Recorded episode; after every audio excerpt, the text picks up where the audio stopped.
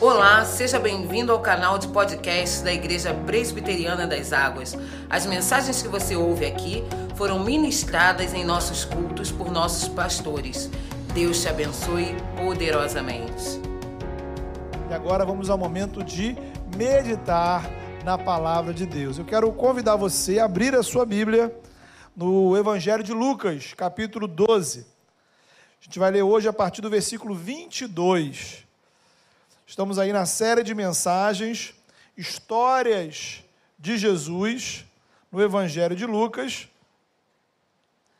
Boas novas em tempos de crise.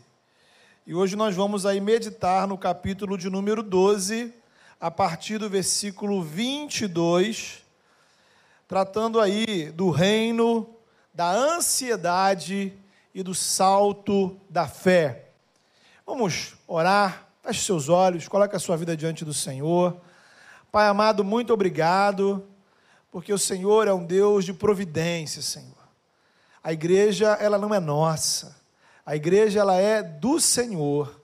E o Senhor tem sustentado, a Deus, a tua igreja sobre a face da terra. E de modo muito particular, tem sustentado a igreja presbiteriana das águas. Te louvamos, ó Pai, porque temos a oportunidade de estarmos juntos, juntos presencialmente, juntos online, unidos, ó Deus, num só espírito, com um só propósito, que é testemunhar, que é louvar, que é buscar o Senhor. E agora, Senhor, fala ao nosso coração. Que a tua palavra chegue, Senhor, poderosa, renovadora. Deus, que a tua palavra venha, Senhor, de fato, trazendo alegria onde há tristeza, trazendo, Senhor, mudança, Senhor, onde há estagnação, trazendo, ó Pai, fé onde há incredulidade, trazendo, Senhor, esperança onde há desespero, trazendo, Senhor, reconciliação onde há mágoa, trazendo, Senhor, perdão onde, ó Pai, há sentimentos, ó Deus, de ressentimentos. Senhor, em nome de Jesus, trazendo, ó Pai, edificação, fortalecimento, conversão, cura, Senhor, porque a tua palavra, Senhor, ela é do Senhor e ela é poderosa. Em nome do teu filho Jesus nós oramos. Amém. Amém. Palavra de Deus, queridos. Lucas capítulo 20, é capítulo 12, a partir do verso 22 diz assim: A seguir, dirigiu-se Jesus aos seus discípulos dizendo: Por isso eu vos advirto, não andeis ansiosos pela vossa vida, quanto ao que haveis de comer, nem pelo vosso corpo, quanto ao que haveis de vestir. Porque a vida é mais do que o alimento, e o corpo mais do que as vestes. Observai os corvos, os quais não semeiam, nem ceifam, não têm dispensa nem celeiros, todavia Deus o sustenta. Quanto mais valeis do que as aves? Qual de vós, por ansioso que esteja, pode acrescentar um côvado ao curso da sua vida. Se, portanto, nada podeis fazer quanto às coisas mínimas, por que andais ansiosos pelas outras? Observai os lírios, eles não fiam nem tecem. Eu, contudo, vos afirmo que nem Salomão, em toda a sua glória, se vestiu como qualquer deles. Ora, se Deus veste assim a erva que hoje está no campo e amanhã é lançada no forno, quanto mais tratando-se de vós, homens de pequena fé. Não andeis, pois, a indagar o que haveis de comer ou beber, e não vos entregueis a inquietações, porque os gentios de todo o mundo é que procuram estas coisas, mas vosso Pai sabe que necessitais delas. Buscai antes de tudo o seu reino e estas coisas vos serão acrescentadas. Não temais, ó pequenino rebanho, porque vosso Pai se agradou em dar-vos o seu reino. Amém. Queridos, ano passado, a Organização Mundial de Saúde, ela considerou que o Brasil atravessava uma epidemia de ansiedade. Então, veja você que muito antes né, de existir uma pandemia aí do novo coronavírus, nós já enfrentávamos uma epidemia de ansiedade. E realmente não é muito difícil a gente constatar essa realidade. Basta a gente abrir uma roda para conversar sobre o assunto e as pessoas logo se apresentam: olha, eu sou ansioso, eu sou ansiosa. E aí, você se considera uma pessoa ansiosa, muito ansioso? Você que está em casa aí, pergunta aí para o pessoal do sofá. Ansiedade é um, é um, problema na sua vida, é um problema na sua casa, é um problema na sua família. Você é alguém tranquilão, pouco ansioso, relaxado, de boa. Como é que é você aí? E essa situação aí de pandemia mexeu com a sua ansiedade? Muita gente acabou sendo afetado por essa situação, não é verdade? Então, a ansiedade é um tema altamente complexo. Existem questões psicológicas, biológicas, bioquímicas e até espirituais envolvidas. É bastante claro que todo ser humano, por mais normal e saudável que seja, vai possuir algum nível de ansiedade. Então, você não está doente só porque em momentos específicos você se sente ansioso. O problema é o tamanho dessa ansiedade e os efeitos dela em sua vida. Realmente, em alguns casos, nós necessitamos de acompanhamento psicológico, eventualmente até mesmo de remédios. E na medida que os cristãos, eles não são alienígenas, né? Eles são habitantes desse planeta, eles sofrem com a ansiedade assim como qualquer outra doença, né? Crente fica gripado, tem hipertensão, diabetes, problema cardíaco, enfim. Toda e qualquer doença que qualquer ser humano tem, o cristão também tem. Da mesma forma, a presença ou ausência dessas enfermidades não possui nenhum valor espiritual em si, ou seja, a igreja não vai disciplinar um crente, pelo menos não deveria, né? Porque a pessoa está, sei lá, com pedra nos rins.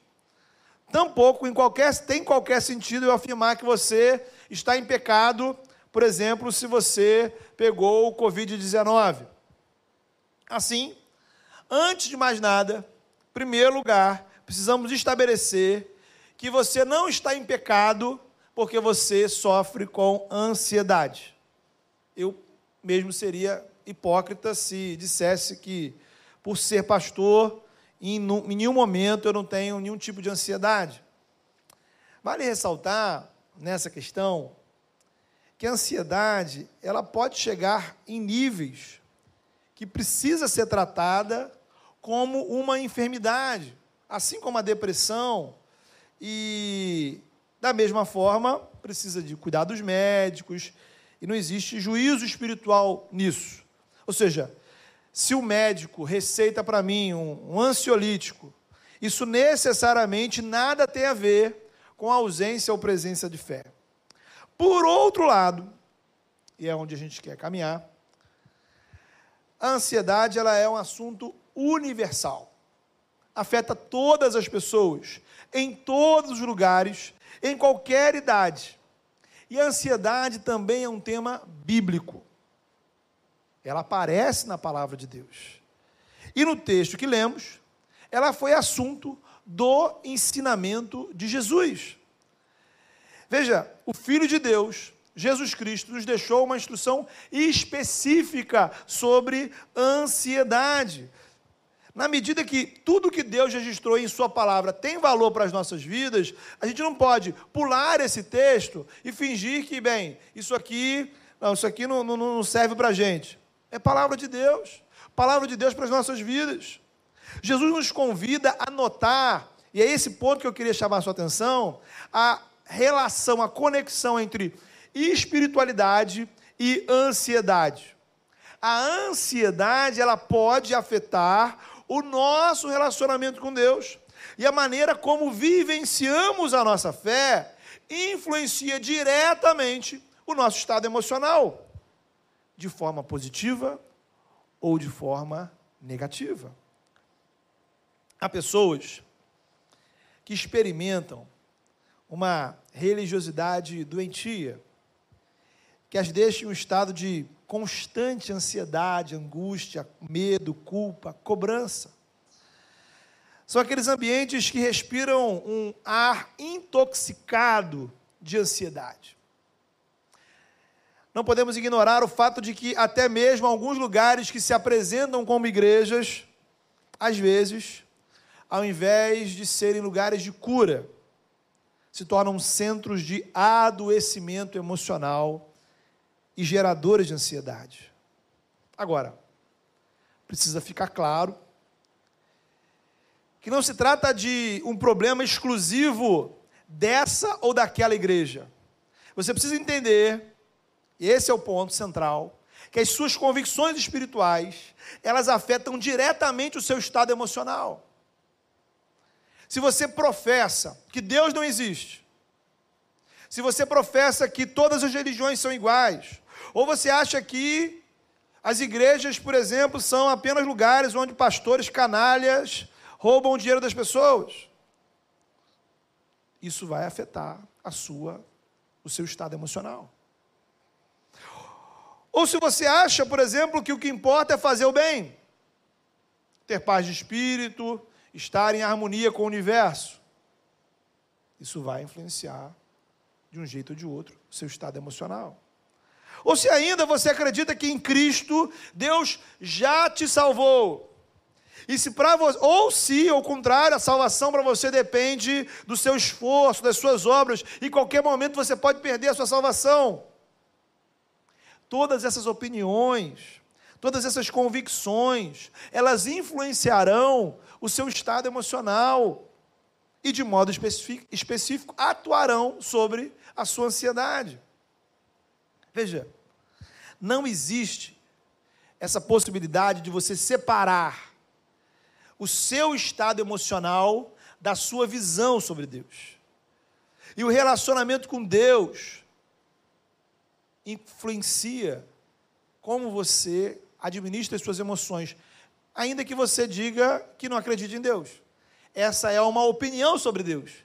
Mesmo quando você nega a existência de Deus, ou quando você nega né, a importância da religião, isto é uma opinião que afetará, que influenciará o seu coração. E aí a gente olha para Jesus e vemos que o Evangelho nos aponta um caminho. Um caminho para a gente administrar a ansiedade. Assim a gente parte da premissa, né, já estabelecemos essa premissa, que a ansiedade faz parte desse mundo, afeta todas as pessoas. Não existe a possibilidade de, de nessa vida, nesse mundo, eu chegar a um momento que eu vou eliminar completamente a ansiedade. Então, não existe você, pô, eu cheguei no estado espiritual que nada mais me deixa ansioso. Isso é a realidade que viveremos lá nos novos céus e nova terra quando Cristo voltar. Então, assim como a gente fica doente, assim como somos pecadores, sempre teremos algum nível de ansiedade em nossas vidas a eliminação absoluta desse problema é esperança da vinda de Jesus. Enquanto tivermos mentes pecadores, limitadas, almas, sofreremos as dificuldades. Né? Bem, até lá, há uma boa notícia, que é o Evangelho. Porque o Evangelho nos apresenta um caminho para administrarmos a ansiedade, de forma que ela não nos domine. E esse é o ponto de Jesus no texto. Porque veja, eu acho que é um consenso que a ansiedade faz mal. Ah, até hoje eu nunca conheci que ninguém, ninguém que chegou para mim e disse assim, pastor, olha, eu tenho orgulho da minha ansiedade. Como me faz bem ser ansioso? Você já imaginou? Veja, pastor, a ansiedade mudou a minha vida. Eu sou uma pessoa diferente. Caramba, pastor, a ansiedade é a melhor coisa que já me aconteceu. Você já imaginou alguém dizer um negócio desse? Testemunho, né? A pessoa vem na igreja e diz, irmãos, eu estou aqui para incentivarem vocês a serem mais ansiosos. Estou muito calmo, muito tranquilo, está tudo errado. Vocês precisam de mais ansiedade na vida de vocês. Sem ansiedade não há vitória. É, seria um negócio meio surreal. Então, a ansiedade não é legal, né? Não é legal. É por isso que Jesus começa o discurso dele aí no versículo 22, dizendo: Não andeis ansiosos. Tá? Então, já de cara é a opinião de Jesus, é a visão de Jesus. Não andeis ansiosos. Então, não é uma coisa que eu deva buscar ter na minha vida, é uma coisa que eu preciso tirar da minha vida, trabalhar para tirar da minha vida. Hã? Jesus não diz assim: olha, vocês devem se acostumar com a ansiedade. Fiquem de boa, tranquilo, olha, isso aí é assim mesmo, de forma alguma. Jesus não falou, ó, todo mundo é assim, não tem jeito, se acostumem, sigam em frente, se aceitem como são. E aí, quero abrir aqui um, um parênteses grande, né? Porque Deus nos moveu nessa direção. Porque, como dizia muito tempo atrás, né? Muita calma nessa hora. Né?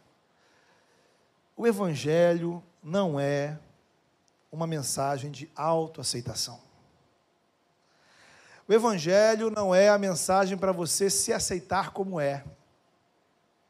O Evangelho é uma mensagem, é uma ação de Deus para você deixar de ser como é. É o contrário. É uma mensagem de transformação. Esse discurso que diz assim: olha, o lance, o importante é você se aceitar. É bonito, é legal, mas ele torce o evangelho bíblico. O evangelho revelado na Escritura me oferece duas perspectivas que você precisa prestar muita atenção. Uma perspectiva sobre o outro e uma perspectiva sobre mim mesmo. Quando eu olho para o outro, assim como estou olhando para os irmãos aqui, é meu dever amá-lo do jeito que ele é. Amar o próximo como a mim mesmo. Não importa quem seja o próximo. A mudança do outro não pode ser uma condição para eu amá-lo. Isso não significa, veja bem, que eu deva concordar com tudo que o outro faz. Concordância também não pode ser uma condição para o amor. Imagine se a gente aplicasse isso às nossas discussões políticas, né? Muita confusão aí seria resolvida. Imagine se os cristãos entendessem que eu tenho dever de me importar com você, de te abençoar, dentro das minhas condições, claro, independentemente de você concordar comigo teologicamente, politicamente. Assim sendo, a perspectiva do outro, a minha perspectiva do outro, não é de pura aceitação. É mais do que aceitação e é diferente de aceitação. É amar em Cristo. O meu dever é te amar em Cristo, sem necessariamente concordar com você. Agora, quando o Evangelho me convida a olhar para a minha vida, não existe, veja bem, guarde isso no seu coração, nada de aceitação. Quando o Espírito Santo me faz olhar para a minha vida, não há nada em mim que não precise ser mudado ou transformado. Sabe? Um dos sintomas de adoecimento espiritual do nosso tempo é que as pessoas não querem mudar. Você é cristão e você acha que o que você sabe e vive do Evangelho é suficiente. Sabe, eu não sei que Bíblia que as pessoas andam lendo. Talvez possa existir algum livro novo adicionado na Bíblia, né? Talvez Deus disponibilizou, igual aplicativo, né? uma versão aí atualizada, 2.0, que eu desconheço. Mas para muita gente, o Evangelho se tornou uma mensagem de aceitação e não de transformação. As pessoas confundem, veja bem, o amor de Deus por elas com a vontade de Deus para elas. Vamos lá, é óbvio, é, até alguém que nunca leu a Bíblia sabe que Deus ama você do jeito que você é. Então Jesus nos convida a ir ao encontro dele do jeito que somos. Mudança de vida não é pré-requisito para a salvação. ok? A salvação requer unicamente que você creia e confesse Jesus como seu Senhor e Salvador. Pois bem, a condição para Deus te receber como filho é você crer em Cristo no seu coração e confessar nos seus lábios, com os seus lábios, que Jesus é Senhor. Agora, e aí toda atenção, ela é importante nesse momento. De Gênesis a Apocalipse. Ou se eu pegar os 27 livros do Novo Testamento, ou ainda se eu ficasse apenas com os quatro evangelhos, Mateus, Marcos, Lucas e João, em nenhum lugar você vai encontrar que a vontade de Deus é que a sua vida permaneça igual, independentemente de como esteja a sua vida. Não estou falando de vida ruim, vida boa, vida mais ou menos, vida legal, não tem gradações. Independentemente do estágio de vida que você esteja, da sua idade, da sua condição, da sua espiritualidade, a palavra de Deus para você é crescimento mudança, transformação, renovação. Não há nessa Bíblia um lugar que diz assim: olha, você se aceita como é e tá bom. Não há esse estágio, não há esse momento. Meu irmão, deixa eu dizer uma coisa para você. Assim, sabe, só entre a gente. O Evangelho, ele é o poder de Deus que transforma vidas. E a gente precisa acreditar, a gente precisa crer. Crer que o Evangelho não é apenas uma coisa legal, o Evangelho não é apenas um, um, uma coisa institucional, religiosa, uma filosofia, uma filosofia para uma vida mais bacana, não. O Evangelho é poder de Deus, que transforma tudo na sua vida pode ser diferente e precisa ser diferente, e eu devo trabalhar, eu devo me empenhar para vivenciar em minha vida a mudança de atitudes. Não é uma questão de mera possibilidade, entende? Não é assim, poxa, não é que a sua vida pode ser diferente se você quiser que ela seja diferente. Não é tipo assim, ó, se você quiser mudar, você pode mudar. Se você quiser, tá bom, pode ficar do mesmo jeito. Não é isso que Jesus fala na palavra. Quando as pessoas vão até Jesus, elas são desafiadas à mudança. Para você, o que, que você acha? Por que Deus derramou sobre você o Espírito Santo? Imagina, Deus colocou aí sobre a vida de toda pessoa que crê em Jesus o Espírito Santo. Para quê? Ora, Deus é Pai, Deus é Filho, Deus é Espírito Santo. O Espírito Santo é Deus derramado sobre a vida daqueles que creem em Jesus. Para quê? Será que Deus estava apenas nos dando um sinal verde para assim, olha, agora você pode fazer o que você quiser, hein? Você está salvo, beleza, segue em frente. Olha, eu estou contigo, hein? Bacana, vamos lá, estamos juntos. Será que é isso que Deus está falando para a gente? Irmãos, estamos confundindo. É uma confusão doutrinária. Justificação com santificação. Então, eu vou explicar para você, você anota aí, hein? no núcleo eu vou perguntar essa semana. Já vai, fica ligado aí. O que é justificação? É o fato de que Deus te aceita como filho e nos garante vida eterna absolutamente por meio da fé em Cristo.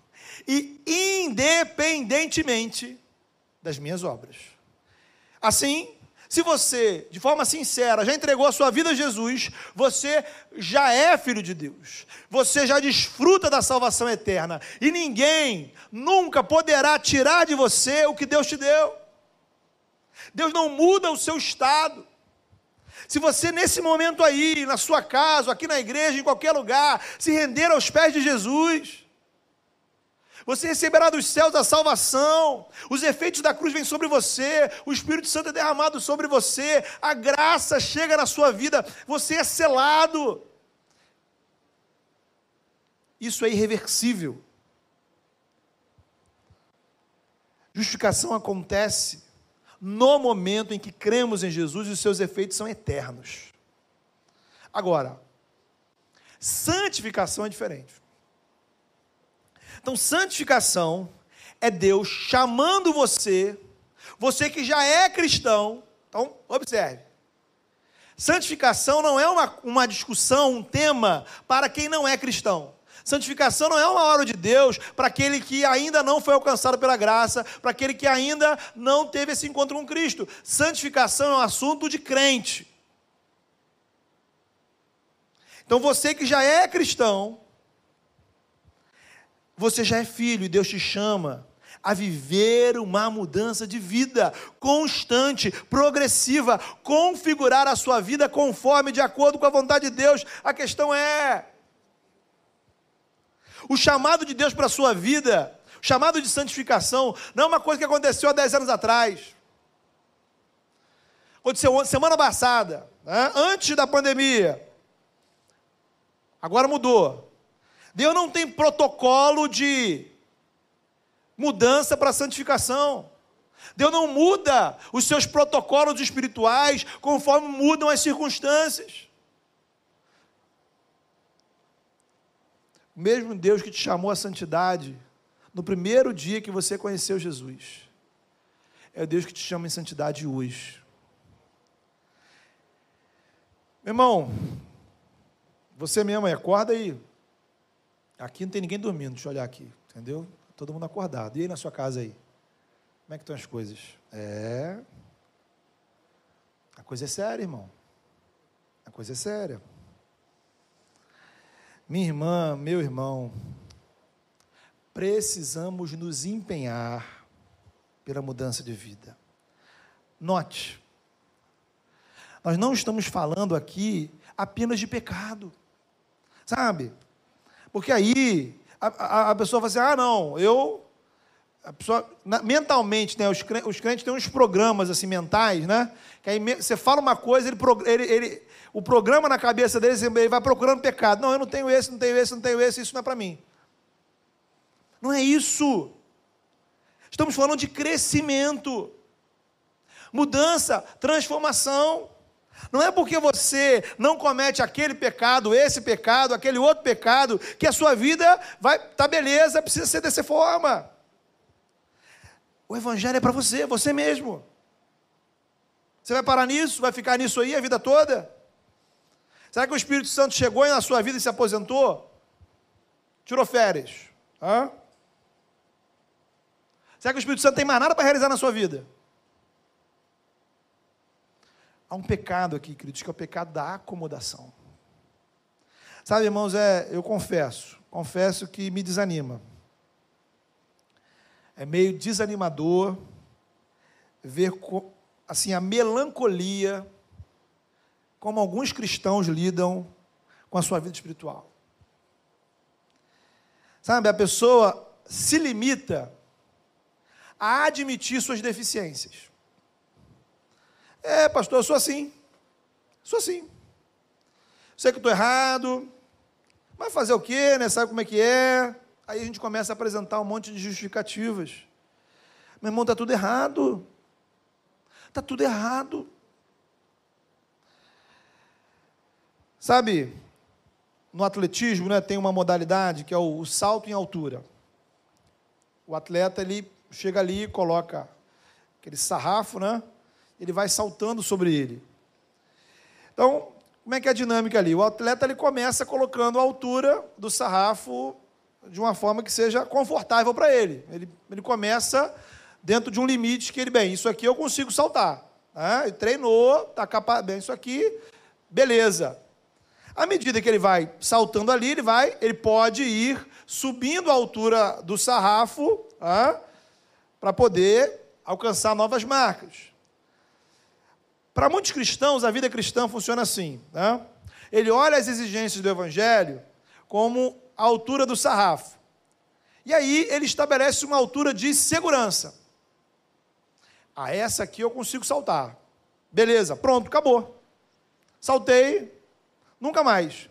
O sarrafo dele vai continuar a vida toda naquela altura. A vida cristã dele se limita a, esse, a isso. Agora, deixa eu dizer uma coisa. Importantíssima. não cabe a você estabelecer a altura do sarrafo do evangelho na sua vida. Você não é o dono do sarrafo, porque eu não sou o dono do evangelho. Quem estabelece a palavra é Jesus. E glória a Deus por isso, irmão. É para glorificar. Porque a altura do sarrafo do evangelho não é limitada por essa vida mais ou menos aí que você leva. A altura do sarrafo não é limitada pela vida medíocre que muitas vezes eu levo, sabe? Eu não sei a sua. Talvez a sua vida seja melhor que a minha. Então vou falar na primeira pessoa do singular para você não ficar ofendido, tá bom? Eu louvo a Deus. Porque o evangelho, ele é muito maior, muito mais amplo, muito mais profundo que essa coisa pequena que eu vivo. E isso não me diminui, isso não me menospreza, isso engrandece o Evangelho, isso glorifica Ele, por meio de quem são todas as coisas e para quem são todas as coisas. Glória a Deus pela grandeza do Evangelho. Glória a Deus, queridos, porque o Senhor nos capacita com o Espírito Santo a saltar cada vez mais alto esse sarrafo da fé. Deus não deu apenas uma forcinha, Deus não me deu apenas um tapinha nas costas quando entrei na igreja, vai lá, meu irmão. Deus me deu o Espírito Santo dele. Em Cristo recebemos graça para saltar mais longe, para saltar mais alto na santidade, no compromisso com o reino. E aí, todos os dias, as misericórdias do Senhor se renovam diariamente. Foi a minha oração hoje quando cheguei aqui na igreja. Senhor, obrigado, porque as tuas misericórdias se renovam a cada manhã. Mas não é uma coisa assim, de todos os dias sabe? É uma coisa especial cada dia. Quer dizer que hoje, neste domingo, dia 5 de julho de 2020, existem misericórdias do Senhor se renovando sobre a sua vida, sobre a sua história hoje. Todos os dias o Senhor nos dá condição de nos fortalecer em oração, pela palavra, através da igreja, na comunhão com os irmãos. E aí você pode, tem condições de saltar o sal da fé. Você vai cair, você vai cair, eu vou cair. E aí você percebe que você está bem abaixo do que Deus designou. Mas aí, nessa hora, você precisa dizer aleluia. Porque você pode ser levantado porque o Senhor te ama a despeito das suas quedas. O Senhor nos ensina na palavra. Isso não é para me acomodar. Ele me ama do jeito que eu sou, mas Ele me chama a viver uma vida diferente do que eu tenho vivido. O Senhor continua nos capacitando, disponibilizando os meios de graça para você renovar, para você levantar. Bem, e o que isso tem a ver com santidade, com ansiedade, né? Muita coisa. Porque na medida que isso nos faz mal, foi a premissa que a gente estabeleceu lá no início na medida que faz parte do ensino de Jesus na palavra, que a gente não pode simplesmente se acomodar com isso e dizer assim, poxa, eu sou uma pessoa ansiosa, aí, ponto final. Você precisa trocar o ponto final pela vírgula. Vamos fazer uma operação linguística aí na sua vida. Aí você vai dizer assim: Eu sou ansioso. Vírgula. Eu reconheço que ela me faz mal. Vírgula e eu estou buscando em Cristo, em Cristo, formas de melhor administrar essa situação. Vírgula. Com a expectativa de que não seja a ansiedade que me controle, mas o Evangelho que controla a minha vida. Aí você bota o ponto final. Jesus aqui nos oferece alguns princípios que podem nos ajudar, eu queria passar, assim, rapidamente por eles. Primeiro, Jesus diz que Deus conhece as nossas necessidades. Então ele vai recorrer a exemplos da natureza, da mesma forma que Deus sabe o que os pássaros precisam, do que as plantas precisam, ele sabe do que você precisa, sabe? Você está na sua cabeça aí, nos problemas que você tem essa semana para resolver. O Senhor sabe. Deus Todo-Poderoso, Eterno, Ele sabe do que se passa no seu coração, do que você precisa. Na verdade, a gente pode dizer que Deus conhece mais do que você precisa do que você mesmo. Ele conhece as nossas reais necessidades. Mas Jesus vai além. Porque não se trata apenas de saber, Deus sabe o que precisamos, e o texto diz que Ele se importa com a gente, né? Eu sei que isso pode soar estranho para alguns, né? mas a Bíblia diz isso, nessa versão aqui, né? não sei se tem outra, que Deus se importa mais com os seres humanos do que com o restante da criação. Então, a sua dor, a sua angústia, o seu problema importam para Deus. Jesus nos aponta aqui dois problemas diretamente relacionados à ansiedade. Primeiro, a preocupação excessiva, ela é improdutiva, né? Isto é, não existe nenhuma conexão direta entre a minha a quantidade de ansiedade na minha vida e a solução dos meus problemas. Né? Eu posso ter uma úlcera por conta da ansiedade e os meus problemas continuarem iguais. Do outro lado, né? Talvez isso que Jesus queira apontar, a grande questão do texto, é quando as preocupações tomam conta do nosso coração. Então, assim, veja, na raiz da ansiedade, não está a ansiedade, né? está um problema. Compreende? Então, assim, a ansiedade é uma, é uma ponte entre alguma coisa na sua vida, então digamos que você, por exemplo, está ansioso com um, uma tarefa que você precisa fazer, uma conta que você precisa fazer, uma prova que você precisa fazer. Então, o problema é o efeito desse trabalho no seu coração, a sua preocupação com ele, com a conta, com a prova. Então, a ansiedade é, é, é esse link entre o problema e o seu coração. Então, Jesus te chama a atenção para o problema, sabe? Sai daqui, pula a ansiedade, vai lá no problema. E aí, o desafio é que as preocupações não podem tomar conta da nossa mente. Elas não, não podem nos controlar. Nós devemos relativizar a importância destas coisas.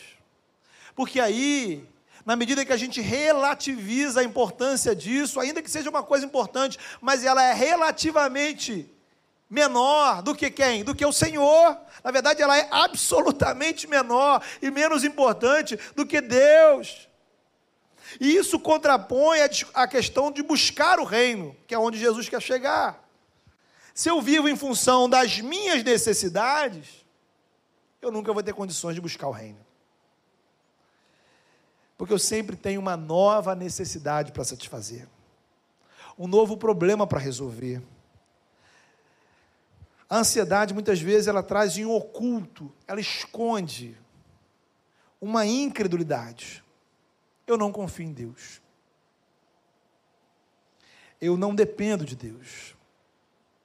Ou eu não consigo depender dele. E aí você vai se dedicar a suprir as suas necessidades, porque, bem, é você mesmo e você mesmo, você não conta com ninguém, nem com Deus.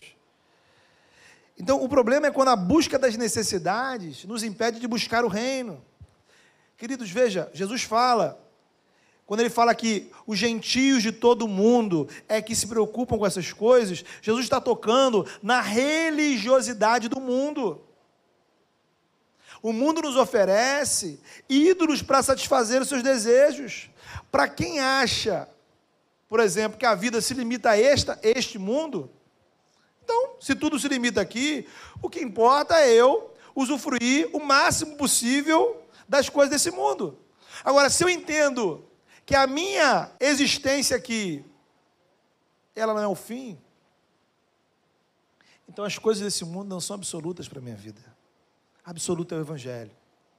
O caminho do Evangelho não é o da preguiça ou da irresponsabilidade, sabe? Jesus nos, não nos convida a alguma coisa do tipo assim: olha, então larga de mão, você não precisa de tarefa, de compromisso, trabalho, nada disso. Não é isso. O chamado de Jesus é buscarmos o reino, o que significa se empenhar para viver a vida do Evangelho, saltar os saltos da fé, da santidade, da vida devocional, do compromisso com a igreja, da evangelização, da caridade, do testemunho. Não buscamos o reino, veja você, como quem quer encontrar algo perdido. Versículo 32 diz aí: na verdade, o reino já nos foi dado.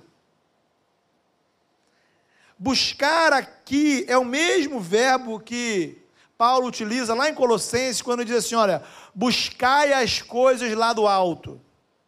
Então, buscar as coisas lá do alto não é eu sair procurando onde estão as coisas lá do alto, significa eu voltar o meu coração para estas questões. Viver o relacionamento com Deus, trazer para a minha vida a agenda de Deus, como a gente aprendeu quando, algumas semanas atrás, estudamos e pregamos sobre a oração do Pai Nosso. É fazer que as preocupações do reino tomem conta do nosso coração. Bem, vamos orar, né? Vamos orar. Quero te convidar a orar, a refletir nesse momento, a colocar a sua vida diante de Deus e pensar que naquelas preocupações que têm tomado conta do seu coração. Quais são as preocupações que têm dominado a sua vida?